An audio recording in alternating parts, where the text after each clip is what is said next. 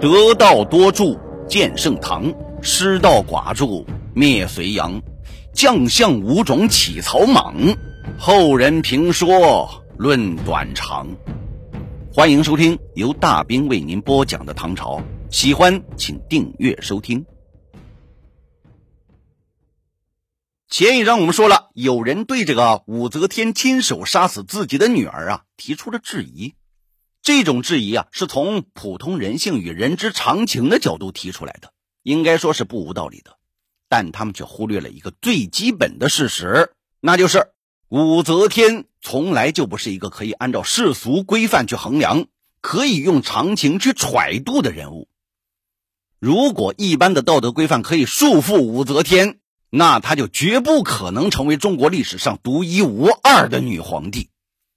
如果世间的常情常理可以界定武则天，那她的一生中大多数所作所为就通通变成不可理喻了，又何止杀婴一事啊？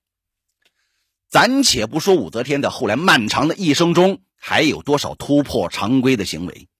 单纯从她早年的许多言行和经历来看，我们就不难看出她那非同寻常的人格特征。尤其是在他的人生遭遇瓶颈或者是陷入困顿的时候，他的表现就更是迥异于人。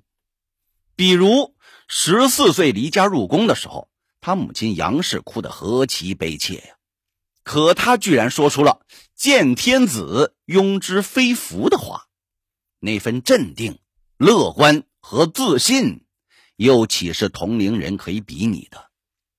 再如当年为了博得太宗的赏识和青睐，在驯马场上故作惊人之语，用想象中的铁鞭、铁锤和匕首残杀了太宗钟爱的狮子聪，其表现又是何等的出格出位？又如在太宗的病榻之侧，居然敢和太子激情燃烧，共浴爱河。那份渴望改变命运的勇气和冒险精神，又岂是常人可以理解和想象的？所以，当武则天在通往皇后宝座的道路上遭遇到障碍的时候，当她发现女儿的牺牲足以成全她对权力的野心和梦想的时候，她为什么不能像从前屡屡做过的那样，再一次逾越人性的藩篱，再一次颠覆世俗的道德规范？毅然决然的扼住女儿的咽喉呢？其实，对于那一刻的武则天而言，与其说他扼住的是女儿的咽喉，还不如说他扼住的是敌人的咽喉、命运的咽喉。诚如学者胡吉所言，当时的情势之下，武则天除非施展宫廷阴谋，脚踩自己女儿幼小的尸体，否则。是很难朝皇后位置进一步的。既然没有退路，他绝不安分守己、听天由命。于是下毒手、嫁祸于人的做法，也就在最不合情理的情理之中了。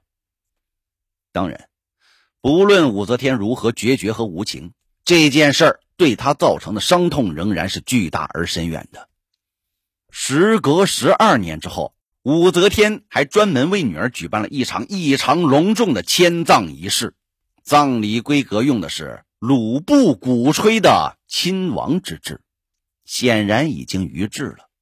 此外，他还把这个夭折的长女追封为安定公主，谥号为思，思念的思。这个谥号不仅表达了他对女儿的绵长哀思，而且蕴藏着另一层更深的意味。依照有唐一代的谥法，追悔前过曰思啊。于是我们就有理由问这样一个问题：在时过境迁的十几年之后了，还有什么样的前过值得母仪天下的武则天她追悔不已呢？答案是不言自明的，这是武则天对长女的亏欠。事后来看。女婴抱足事件无疑是永徽年间这场后宫之战最重要的转泪点，因为高宗李治就是从这个时候起产生了废后之意，他对王皇后由冷淡变成了憎恨，而对武昭仪的宠爱和信任则与日俱增，超过了以往的任何时候。永徽六年十月，高宗和武昭仪在李继、许敬宗、李义府等大臣的相助之下，终于力挫反对派长孙无忌等人，把王皇后和萧淑妃双双废黜，随即册立武昭仪为皇后。这一年的十一月初一。太极宫隆重举行了新皇后武则天的册封大典。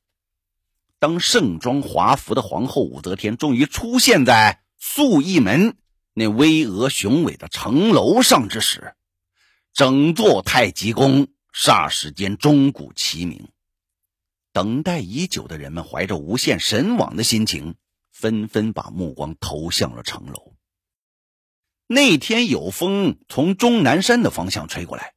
人们看见皇后武则天的衣袂和裙裾在风中款款浮动，宛如一只展翅欲飞的彩翼鸟。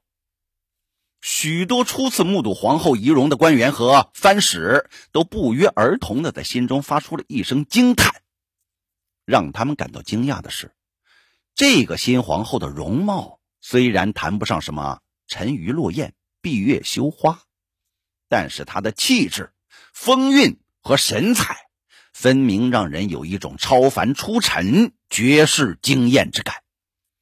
尤其是她身上自然散发出的那种摄人心魄的女性魅力，更是绝大多数妇人所没有的。在响彻云霄的钟鼓之声中，司空李绩和左仆射于志宁代表朝廷向武则天奉上了皇后喜寿。这一刻。武则天的眼前突然闪现出十七年前那个大雪飘飞的冬日。